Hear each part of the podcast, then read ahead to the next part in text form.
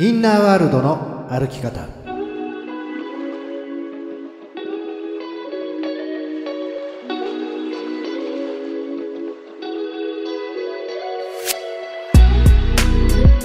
こんにちは吉田博親です。こんにちは飯島静香です。インナーワールドの歩き方。この番組は心理のプロとして活躍されている吉田博親トレーナーがリスナーの質問や相談に答えながら日々のちょっとした行動や考え方で気持ちが楽になったり行動が変わったり人生が楽しくなる潜在意識の扱い方を伝えていくそんな番組です。吉田トレーナー3月に入りまして卒業式シーズンです、うん、うん。そうですね。はい。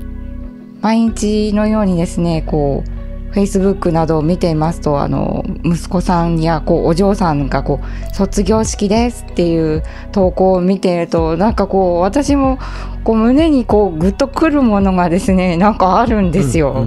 今年はどうなのやっぱりもうコロナが落ち着いて普通に卒業式卒園式できてん。だろうかそうですねマスクしてとかじゃないです。あ皆さんそこだけ取られてるのかわからないですけど普通にね、うんうん。あの指揮されてるんでうんそのようです。はよかった。はい。なんかリモートとか言うとさ、はい。なんかねうん。なんかちょっとねその、はい。やっぱりその卒業していく姿って親としてはねすごいやっぱり感動的に、うん迎えるところだからね。やっぱりリアルでやれたらなと思ってますけどね。うんうんうんうん。よかったね。もしそれができるんだなと思いますけど。はい。そう。そこでなんか私ねあのインナーワールドの歩き方の子育てってそういえば取り上げてなかったなと思って、あそうだそうなんですよ。いやいや。あららら。これはねやっとかにはいかんだろうと思って。今日ぜひ。あやっぱやっぱり吉田トレーナーといったら子育てっていうところにですねおあ話を5時間ぐ聞きたいらいくれますか？本当ですか？わかりました。じゃあ3月この後はぜひその話題で。5回に分けてってそうはい5回に分けけて。はいちょっと今日1回でねぜひお願いしたいと思うんですけれどぜひ子育てとインナーワールドについて今日はお話をお伺いしていきたいなと思うんですがいかがですか？はい。もう僕はね先日娘が結婚式を挙げてですね、はい。もう本当にリアルにあの、うん。うんあれは来ますねあの最後の両親への手紙ってやつ。ねなるほど。それをもう読んだ時に、はい。ああ本当にねなんか自分の信じてきた子育てをやってよかったって思えたんですよねちょうどね。うん、なので、まあ、今日はですね、あの子育てって、まあぶっちゃけぶっつけ本番なんですよみんな。あなるほど確かあにの兄弟がいればですね上の子はこうだったってなりますけど、もう最初の子供なんてもう全部ぶっつけ本番じゃないですか。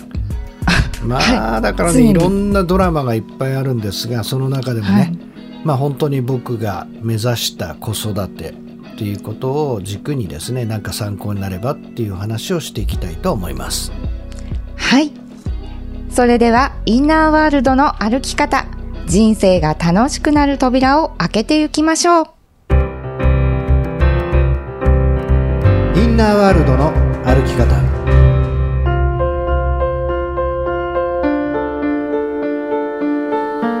はい。ということでですね、まあ子育て、えーとは何か。はい。うん。一言で言うと子育ては、ねはい。親育て。うん。親育て。うん。つまり子を育てようと思ってるけど、はい。もうこれをこお子さんを育てた経験のある方はみんなわかりますけど親が育てられてるわけですよ。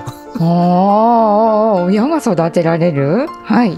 そうそうそう,、うんうんうんうん。だからもう例えばね、はい。まあ一つの例で言うとね、うん。まあ普通人間とか大人になると予定を組むじゃないですか。はい。あはい。で、これをやってこれをやってこれをやったら次はこれだとかね。でうん。子育てってもうまず予定が立たないですよね。そのこれミルクをあげたからもうこれで寝るだろうと思ったら、い。なんかもう全部戻しちゃってギャーギャー泣き始めて熱を測ったら熱があるとかね。はい。でこのこの熱はどういう熱だかっていうのも、だからさっき言ったようにもうぶっつけ本番ですからもうあたふたしちゃうわけですよね、うんうん。あたふた。だけどみんな赤ちゃんっていうのは熱を出して経験しながらその体の中で初めてのそのウイルスと戦いながら一生懸命はい経験値を上げてるわけですよ、ああ、なるほど。なるほど。はい。うんうんうん。だからその熱を出すなんていうのは商売だ商売って言っちゃあれですけど日常的なことだったりとか、うんうん。でももうねあの最初はよくわかんないからね、まあそのちょっといいね、パンパースとか買ってきてですねあおしっこしちゃったのね、うん、じゃあもう新しいパンパースにしてあげようと思ってもう5秒後ぐらいになんかプーンと匂いがしてきてですね。おいおい今変えたばっかりなんだけどって言ったらもううんちかいみたいなね。はい。結構高いんですけどみたいなね。なんかそういう経験をしたりとか、要は予定が全部立たなくて、もうとにかく次から次へと起きていくことにこう対処したりとか。はい。もうそういう形の中でこういろんなものを手放さざるを得ないとかね、はい。だから子育てっていうのはある意味親が育てられる環境でもあるわけですよね。うん。うん。だからそういう部分が一つとですね一番大切なポイントとしては、これはみん。なねあのお子さん。を育てた経験のある、ね、方はみん。な多分わかると思うん。ですけど親の言う通りに子供って育たないですよ基本は。はい。親の、ええ、親の言う通り。はい。うんうん。何度言ったらわかるぞって言ってその散々こうね騒いでいるお母さんがあのあちこちの公園で見かけたりするわけじゃないですか。はい。何やってんだみたいな。だ子供っていうのは、ね、はい結局、親の言う通りには育たないけれども、親のように育つんですよね。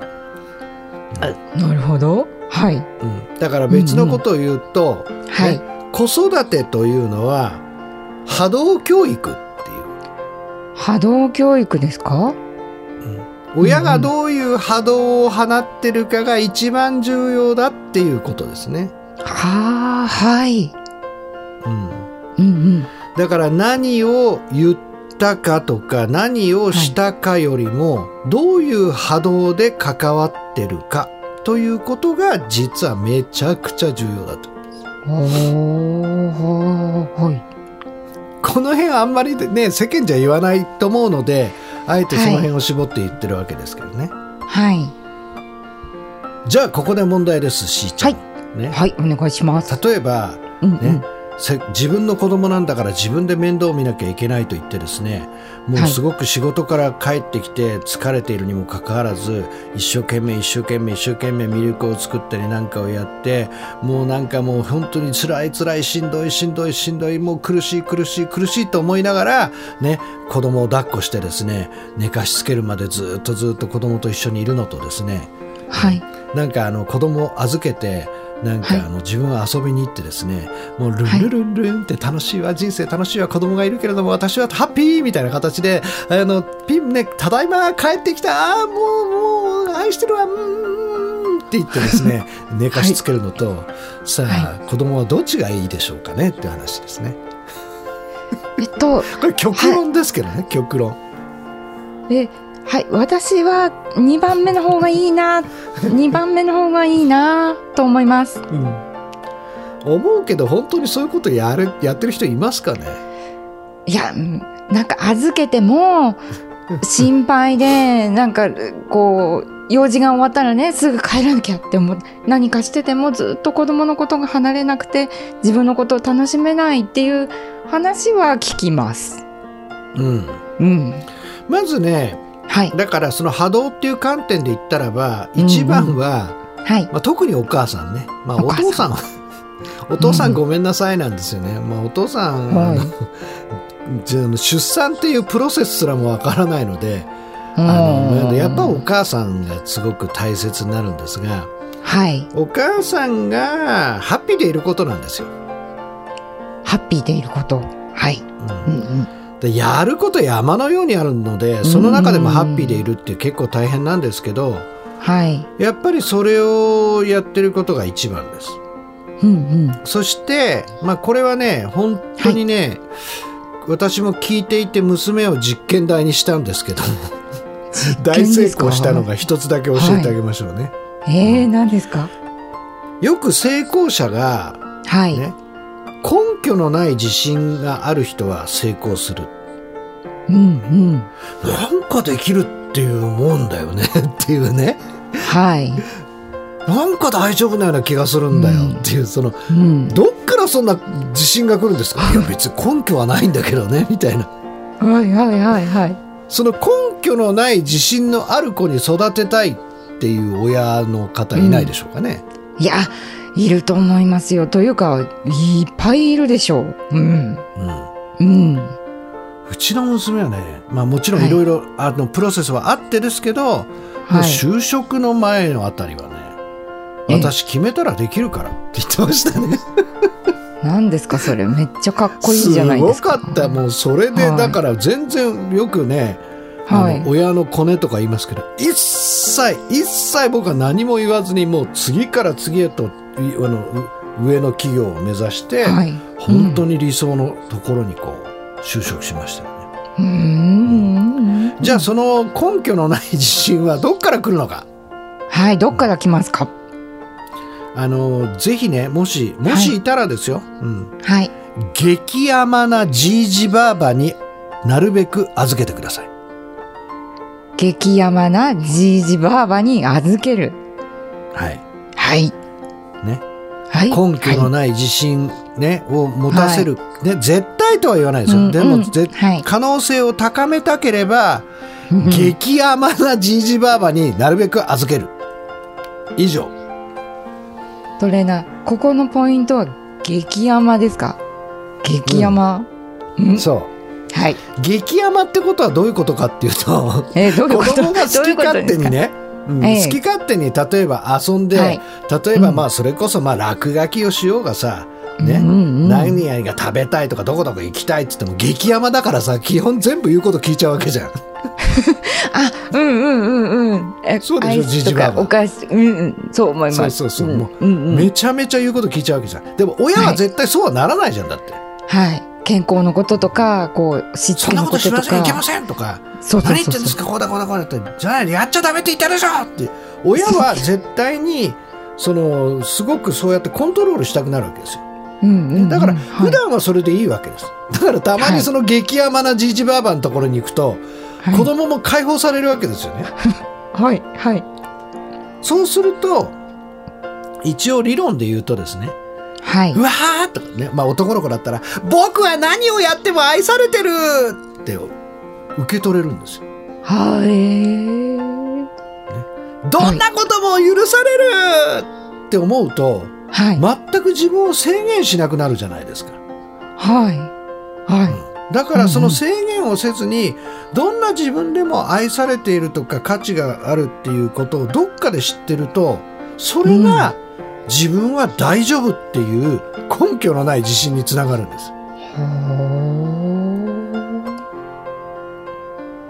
だから何かをやってみようかな、はい、なんかできちゃいそうだなっていうね。はい。あの親っていうのはだからすごいいろいろ制限を加えるので、うん、無条件に愛される、はい、うん。無条件にだから激山じじばばって言ったわけですけど無条件に自分は愛されてるっていうことを受け取れてる子供っていうのは本当に根拠のない自信を持ち、傾向が強いんですよね。うん。なのでうちの娘はですね、はい。まあ、本当に私とねまず0歳児から保育園に預けてるし、はいね、それで土日は保育園がなくてもですね私と奥さんが、はい、セミナーでいないわけですよ。そうですよね。うん、だから激山じいじばばに預けてる機会がしょっちゅうあったんですよ。うんうんうんうん。そしたらもう娘は大きくなってもですね「じいじばあばのとこ行ってくる!」とか言ってもうそれこそ自分で泊まりに行くわですね。はい、まあなんか親にはくれないくせにですねなんかあの、お年玉とかあまりにも自分給料はいいからさ おなんで親にお金入れないでじいじばあばに持ってくのって言ってね。はいじいじばあばお年玉とか言ってあげてるんですよ。あら素敵。すごくないですかなんか、すごいですね。え、そんなに？はい。うん、だからまあ今はねもうさすがに結婚しましたからあれですけど結婚する前までは時々はい。一人でね、大人になっても泊まりに行ってました、それぐらいやっぱり無条件で愛されてる安心感があったんでしょうね、うんう娘にねん。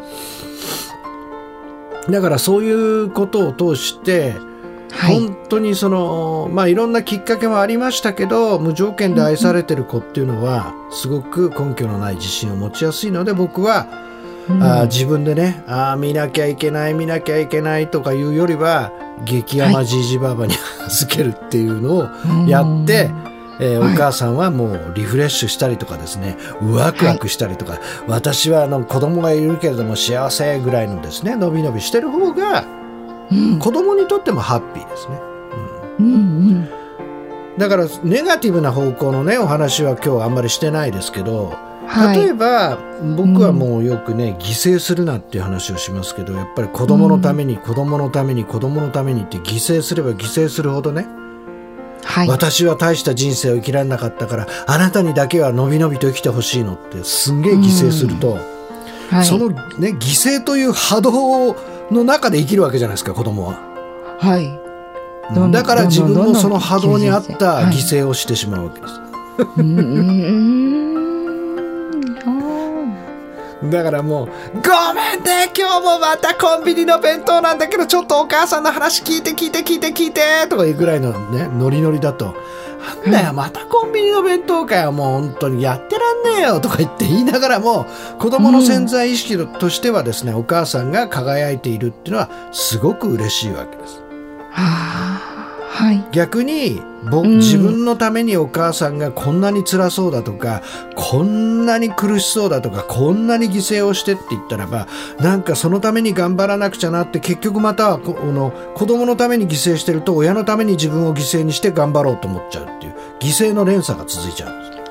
はあ。犠牲の連鎖。うんううん。んうんうん。だから「ごめんね何もできないけどお母さんはあなたたちがいて幸せ」っていうぐらいにね言ってることが一番です。いい。素敵、それ。で子供が一番望んでいるのは、はい。ね、えーうん家族の幸せです。うんうん。はい。なぜなら自分がね勝手に生まれて裏山でなんか見失ったと思ったら3年後ぐらいに裏山から降りてきて「よう」とか言って 大人になってるなんてことはまずないじゃないですか。な、ないと思います。ないとも毎日手をかけて。うん。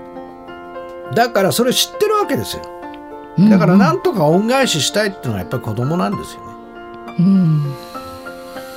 だからそれをやっぱりその、はい親は犠牲をしてでもっていうふうに思うけれども確かにね、うん物資が少ないとか、経済的に貧しかった日本の古い時代っていうのはもうね乳母捨て山じゃないけども次はいの子供たちの世代のために親が喜んで犠牲になるっていうのはあったけど今はうん。そういう時代じゃないですね。うん。生きるってハッピーよ人生って楽しいのよっていうその波動で育てると一番いい子になります。ああ、はい。うん。だからそれは別の言い方をするとどういうことかっていうと、ね、はい。まず一番は子供にどう生きてほしいか、どう生きてほしいか。はい。うんそれを自分が生きることですうーん。はい。その波動を与えてあげることが一番の子供の教育になるってことうん。だから僕はね、はい。あのーまあ、娘に言ったのは娘はちょうどちょっと特殊な環境で中学高校と静岡県、今しーちゃんがいるその静岡県うにんうん。の学校に行って結局大学で東京に戻ってくるっていう道を選んだんですね。はいで。その寄宿に入るにあたって僕が言ったことっていうのはとにかくまず学校の規則は、あのね破るためにあるので適当にあのうまくやりなさい おだってそんなルール通りやったって面白くないじゃんうん。面白くどないど。やってそのルールを破ったりとかさ その規則を盗んでやるかが友達とそれを考えるかが楽しいんじゃんえ、すごい楽しい。でも多分、他のお父さんはそういうこと言わないですよね。あそのまま言われましたあそういうふうに？さいい子にしなさいとか、ちゃんとルールを守りなさいっていうのが親なんじゃないのって言われました、そうでしょ？だってそんなのつまんないじゃんっつって言ったのね、つまんない。うん。うん、うん。だからさつまんないようなことは適当にうまくやれと。あんまりその変な目立っちゃうと目つけられちゃうから、うまくやれと、うん。それでとにかくもうこれが好きっていうことを見つけなさいと。はい。もうこれが好きっていうそれがジャニーズだろうが AKB であろうが何であろうが、ね、その好きなことを思いっきりやりなさい。それはもう全面的にパパを応援するから。って言ってたわけです。はい。で案の定 AKB の握手券とか言うともうパソコンと携帯と全部出してきてもうやるぞーとか言ってこう取れたーとか言ってもうやってたわけですね。ああはい。うんうんうんうん。で結局ねもう最後に言うとこの間娘の手紙にねはい。書いてあったのはパパは私がやりたいって言ったことはどんなことでも一つも否定しなかった。全部応援してくれた。簡単なようだけど本当に広い心がなかったら絶対にできない。よくこんなわがまま娘がやりたいということを全部やらせてくれた。だから私は本当に好きなものを貫けるようになった。好きな人を選べるようになった。全部パパのおかげだと思ってます。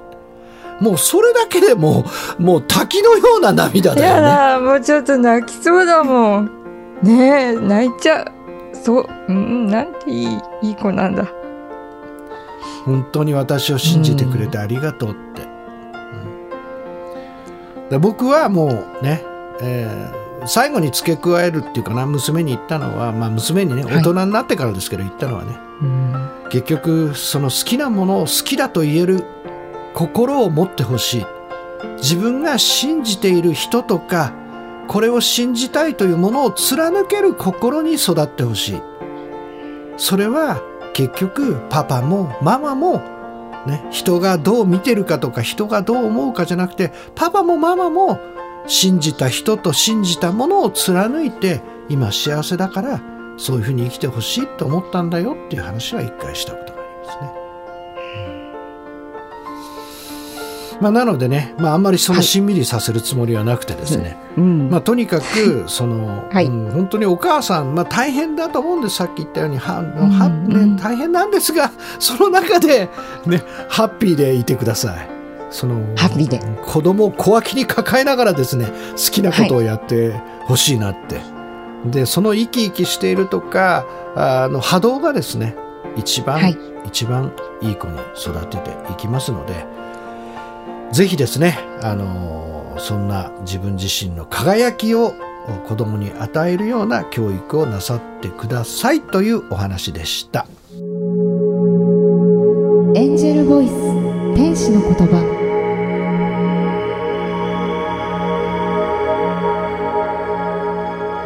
エンジェルボイスのコーナーは吉田トレーナーが直感を使って必要な言葉をお伝えするそんなコーナーですそれでは今日のエンジェルボイスお聞きください。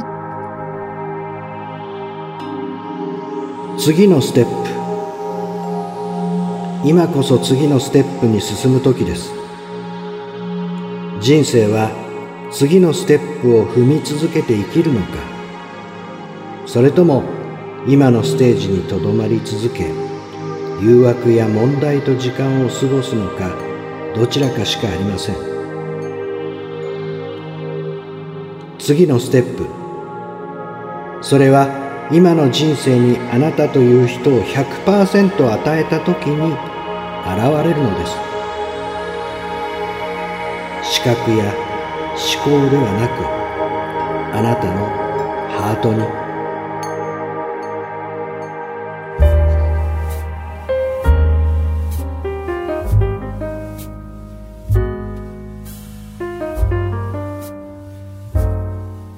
もですねリスナーの方から質問が来ておりますはいありがとうございますありがとうございます。えー吉田トレーナーしーちゃん、こんにちは。相談したいことが、こんにちは。相談したいことがあります。え私は中学の時、ひどいいじめを受けた経験があります。うん無視をされたり、教科書やノートを破かれたり、物がなくなるということはしょっちゅうでした。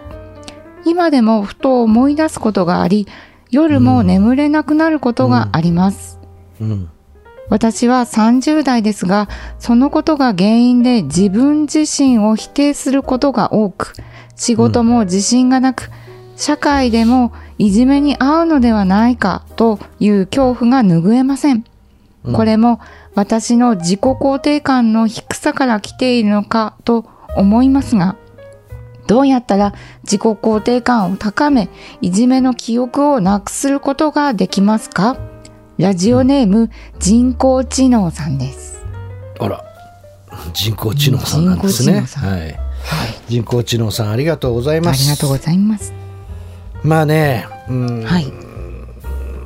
しんどいですよねそういうね、えー記憶があるとですね。はい。あのマインドっていうのはねこう時間がないので、はい。また同じことが起きるんじゃないかと思うとすごいビクビクしちゃったりするわけですよねはい。だからそういうふうに常に常に警戒をしているとまたそういうことを引き寄せてしまったりするっていう悪循環に陥っちゃうわけですよね。はい。でこれをねうん本当にその心の勉強を僕はぜひなさっていただきたいなっていうふうに思います。はい。なぜならば、あのー心のね、えーはいよくその人生脚本とかうんうん自分のこのパターンをこう形成していくっていうね中においてはい。ほとんどの子供というのははい。実は、うん2歳から4歳ぐらいがピークでうん。もう10歳の手前ぐらいまでにはい。うん人生脚本の8割9割書き上げちゃうんですよね。うんうん。だから例えばまあ確かに中学生であればですねまだはい12歳、14歳っていうのは非常にまだまだ確かに影響を受ける時、はい。受ける可能性が残っています。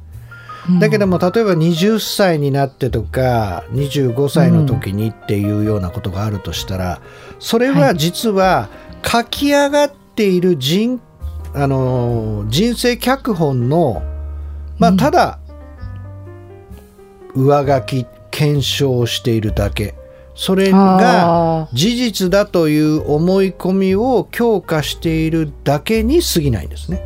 ーうん。はい。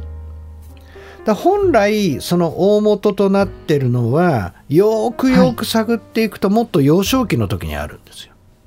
うーん。中学、人工知能さんはじゃあ中学よりもっと前にあったってことですね。まあ本来はですね。うん。なるほどだから。そのそれがそのいじめによって強化されて、うんでそして正確に言えば今の人生にも影響を与えているっていうのが、まあ、インナーワールド的な意識の部分で言うと流れなんですね。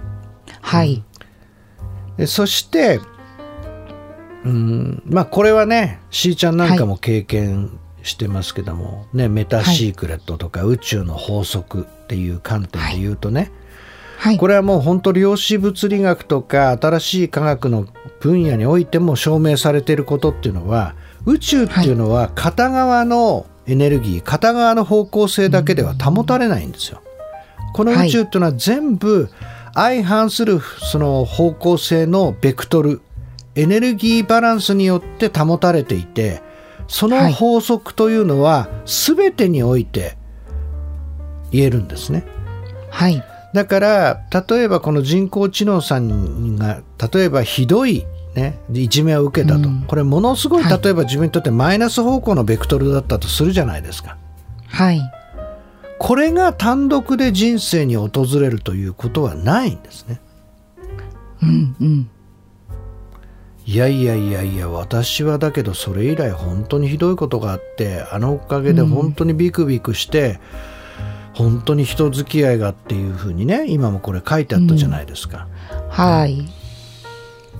だけどこのことによって例えばいじめられたことがない人というのは例えば何か辛辣な言葉を受けたとしても、はい、うんまあ、何も感じない分逆に人にもそういうことをしてしまうことだってあるわけじゃないですか。うーん。だけど人工知能さんは自分がした経験があるっていうことは少なくとも人にそういうことはしないだろうしはい。逆にどういう言葉や何をされると私はねどういう気持ちを感じたのかっていう部分ですごくネガティブな体験があるわけでしょ、はい。でその方向性のベクトルがギューンと伸びてるってことは実は土台ができてるっていうことなんですね、一つのね。うんうん。はい。それは何かというとポジティブな方向にまあうん。うん、一つの言い方をしたらこの経験値がじゃあ地面の下に伸びていく根根だと思ってください、木のね。はい。うんうん。これはだからひどい経験だったとしたらばそれだけ強く深く地中に伸びてるわけですよ、はい。だけどこの根っこだけが人生じゃないじゃないですか。それだけ立派な根っこがあるっていうのは、上に大きく育てる可能性があるわけですよねうん。はい。じゃあその結局土台作りになってるわけです。うんうんうんじゃあその上は一体何よって言ううとんはい。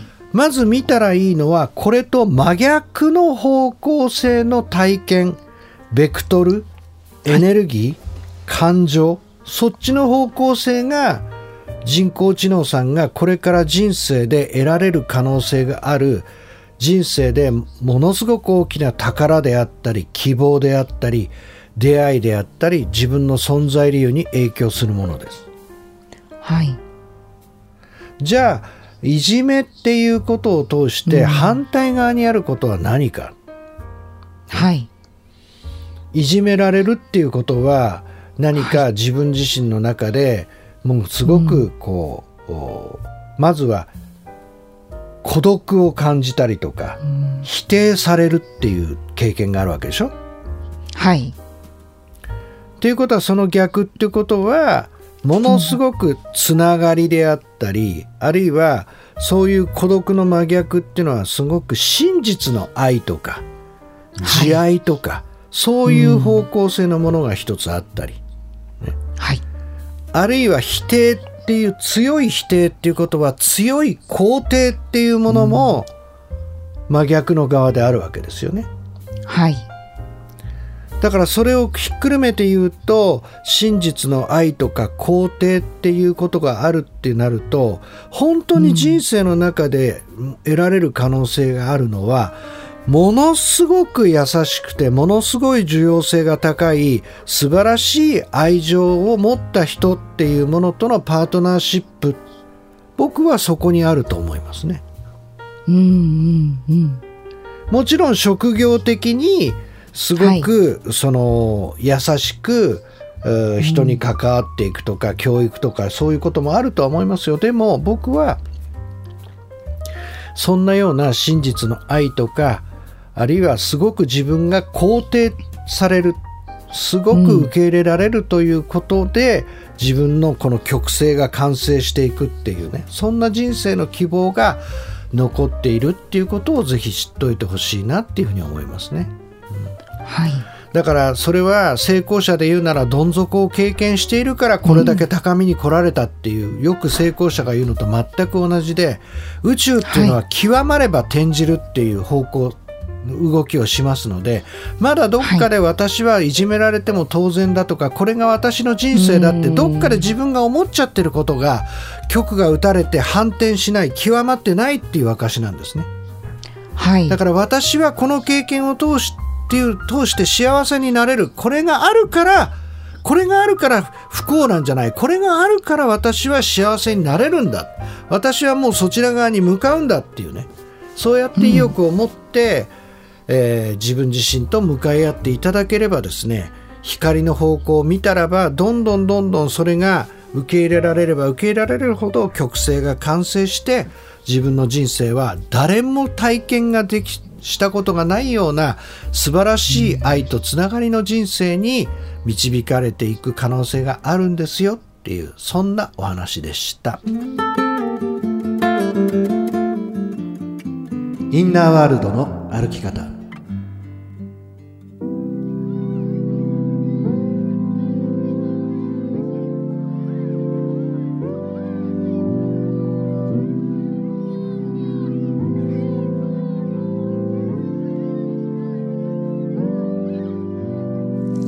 て今日のインナーワールドの歩き方いかがだったでしょうか？吉田トレーナー今日のお話のポイントをお願いいたします。はい、えー、まず前半はね子育ての話でしたね。えー、まあねもうポイントは子育ては親育て。そして、えー、子供は波動によって育つ。だから子供が生きてほしい人生はどんな人生か、ね、それはあの自分が犠牲するんではなくてねその子供に生きてほしい人生を親が生きること。その波動の中で育てることが一番いい子に育つんですよっていうね。そんな話を、まあ、僕の経験を通してお話をさせていただきました、はい、そして後半はですねあの人工知能さんはですねいじめられたこと辛いことって誰でもあります。でも人生というのはその土台があるから上に伸びていける本当にそれはですね人生の一つの可能性を示してくれるものになっています。それだけが人生とに送られてくるということは宇宙には絶対ないので反対側の可能性にぜひ目を向けてですね自分自身というものがこれによって人生が必ず良くなると信じて光の方向真逆の方向性にあるものに希望を持ってくださいっていうね今日はそんなお話をさせていただきました。はい。さてこの番組ではお聞きのあなたからの質問相談などをお待ちしています。やりたいのにできない頑張っているのにいつも同じ結果になってしまう。今よりもっと成功したい自分を輝かせたいなどなど人生を楽しみたいのに楽しめないそんなお悩みや相談心の仕組みの質問何でも聞いてください。質問の宛先はひらがなで吉田博親と検索していただいて YouTube、アメーブロ、LINE 公式などからお寄せください。またインナーワールドの歩き方公式ブログを公開しています。こちらもチェックしてみてください。質問などお待ちしています。インナーワールドの歩き方今日はこの辺でお別れです。お相手は飯島静香と吉田博親でしたまた来週同じ時間にインナーワールドでお会いしましょう。